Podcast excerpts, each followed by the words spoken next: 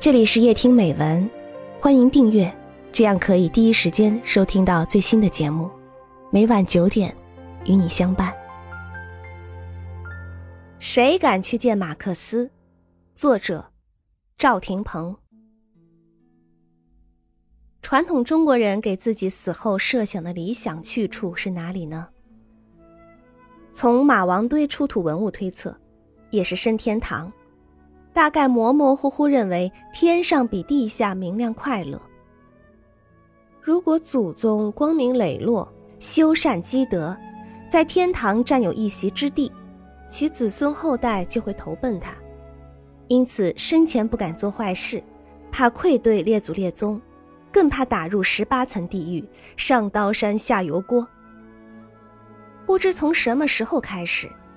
中国有人说自己死后不是见列祖列宗，而是去见马克思。发展到现在，这话越说越宽泛。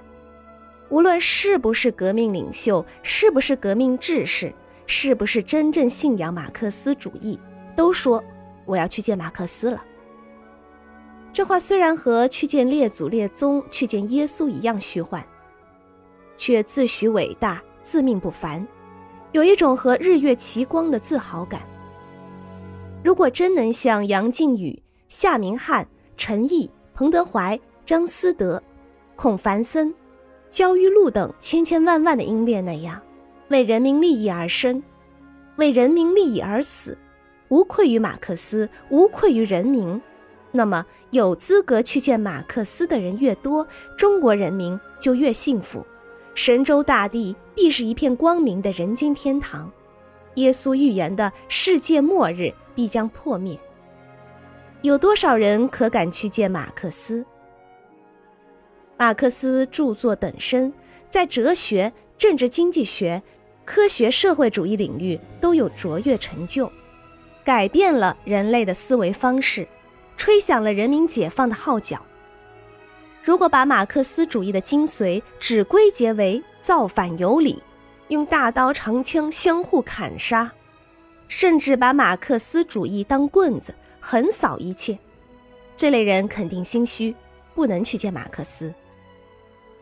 马克思处处实事求是，引用别人的只言片语都要注明出处。从摩尔根的《古代社会》里发现了《共产主义宣言》中关于人类历史的叙述有误，就加以修正。一切弄虚作假的人，把一切成绩归于自己，把一切错误推给别人，浮夸牟利、重奉不说假话办不成大事的人，绝对不敢去见马克思。马克思一生毫不利己，专门利人。自己生活艰苦，孩子因穷病夭折，甚至有时穷到买不起邮票、面包。《资本论》的稿费低到只相当于写作时抽掉的烟钱，可他一有了点额外收入，就捐助工人运动。像方志敏那样的人能见马克思，而自私自利和损人利己的人都不敢去见马克思。马克思和恩格斯的友谊是全世界友情的典范，荣辱与共，生死不渝，在人类中寥若晨星。一切恩将仇报的中山狼，卖诗叛教的犹大，屠杀功臣的朱元璋，消灭患难朋友的弓箭，这类人敢去见马克思吗？马克思与燕妮的爱情体现着人性、美丽、温馨、高洁。他在《致燕妮》中说：“爱情不是对费尔巴哈的人的爱，不是对摩莱肖特的物质的交换的爱，不是对无产阶级的爱，而是对亲爱的，即对你的爱，使一个人成为真正意义上的人。在当今世界上，谁有这种使一个人成为真正意义上的人的爱情？”马克思一生无权、无势、无钱，他生前身后受人尊敬，著作被人推崇，靠的是人格的伟大和理论的光辉。他被世界上的坏人逼得到处流浪，成为世界公民。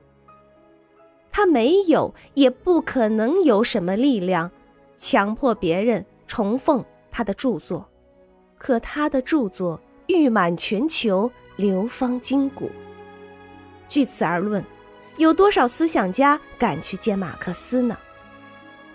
人人可以为尧舜，人人可以见马克思，但尧舜寥寥，敢见马克思的也寥寥。说自己要去见马克思的，要三思而后言，先掂掂自己的分量。我凭哪一点去见马克思？人能逃脱罪恶，却逃不脱死亡。死后的生命，比活着时的生命长啊！